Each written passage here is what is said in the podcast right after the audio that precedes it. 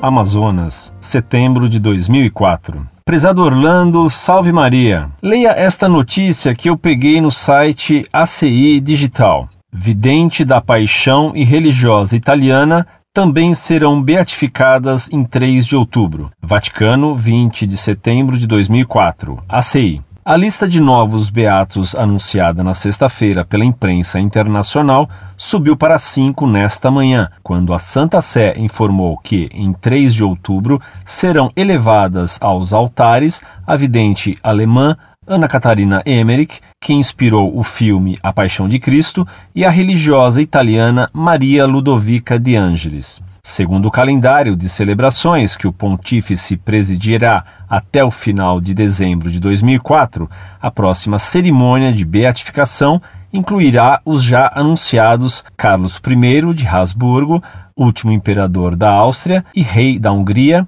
e os franceses Pierre Vigne e Joseph Marie Cassin. A religiosa agustiniana Ana Catarina Emmerich, estigmática e estática, nasceu em 8 de setembro de 1774 em Flanche, perto de Coesfeld, na diocese de Münster, em Westfália, Alemanha, e morreu em 9 de fevereiro de 1824 em Dulmen. Suas visões estão descritas nos livros A Dolorosa Paixão de Nosso Senhor Jesus Cristo, de acordo com as meditações de Ana Catarina Emmerich, A Vida da Santíssima Virgem Maria e A Vida de Nosso Senhor. A italiana Ludovica de Angelis, 1880-1962, pertence às Filhas da Misericórdia. Nasceu em São Gregório, Itália.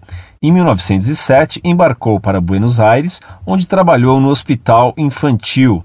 Serena, ativa, decidida, audaz nas iniciativas, forte nas provas e enfermidades, com a inseparável coroa do rosário nas mãos, o olhar e o coração em Deus e o constante sorriso nos olhos, irmã Ludovica chega a ser, sem sabê-lo ela mesma, através de sua ilimitada bondade, incansável instrumento de misericórdia para que a todos chegue a clara mensagem do amor de Deus para cada um de seus filhos. Faleceu na Argentina em 25 de fevereiro de 1962 e o Hospital Infantil assume o nome de Hospital Superior a Ludovica. Pergunta: Agora eu estou realmente confuso.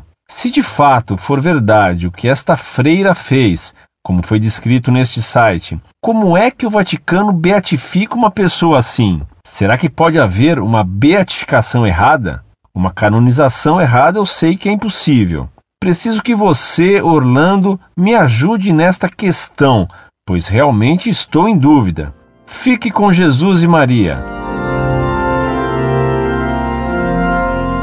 Muito prezado, salve Maria. O primeiro processo de beatificação de Ana Catarina Emerick foi aberto em 1892 e foi extremamente mal feito.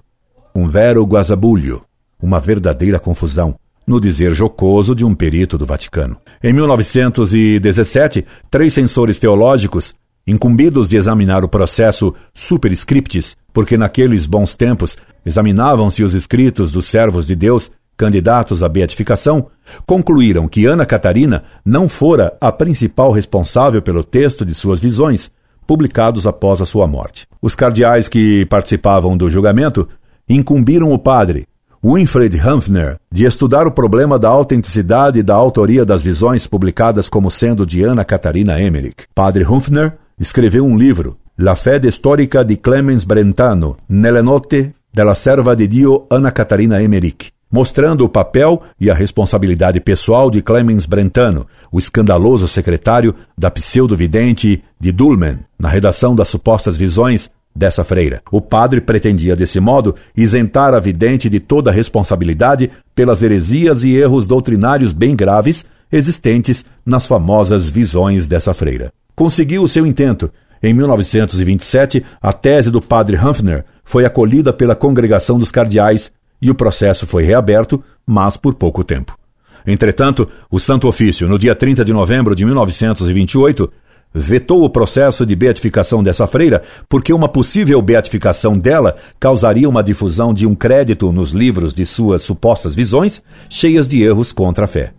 Após o Concílio Vaticano II, Paulo VI, em 1973, atendendo a pedido da Ordem dos Eremitas de Santo Agostinho e do Episcopado Alemão, reabriu o processo de beatificação dela. Quando escrevi minha tese de doutoramento na USP em 1988, provei que as visões atribuídas à vidente de Dulmen tinham uma forte influência de doutrinas cabalísticas e esotéricas. Provei ainda que, embora Brentano tivesse a maior responsabilidade na redação das visões e nas teses nelas contidas, a freira Ana Catarina Emerick defendia, ou pelo menos tinha muita simpatia, por muitas ideias heréticas e esotéricas, mesmo antes de conhecer Brentano. Ainda que, em minha tese, eu não discutisse a santidade dessa freira, mostrei que Ana Catarina Emerick tinha alguns comportamentos escandalosos que impediam que ela fosse tida como santa.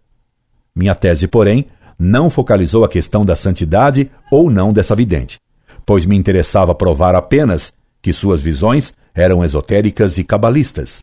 Mandei cópia de minha tese ao Vaticano a Congregação para a Causa dos Santos, tendo recebido uma carta afirmando que se levaria em conta minha tese no processo de beatificação dessa freira. Realmente, o Vaticano continuou o processo, excluindo dele as visões. Admite-se assim de novo, pelo menos implicitamente, que se fossem consideradas essas visões cheias de heresia, ela jamais poderia ser beatificada. Minha tese fica implícita e indiretamente aprovada.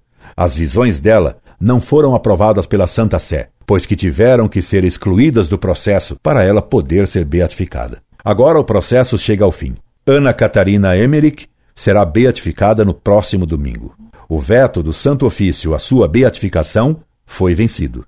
Mas o que o decreto previu já está acontecendo agora. A larga difusão e o crédito de suas pseudovisões cabalistas e esotéricas vai crescer enormemente. Os gravíssimos erros existentes nos livros de suas visões serão ainda mais difundidos entre os fiéis, causando imenso mal às almas. Você me escreve.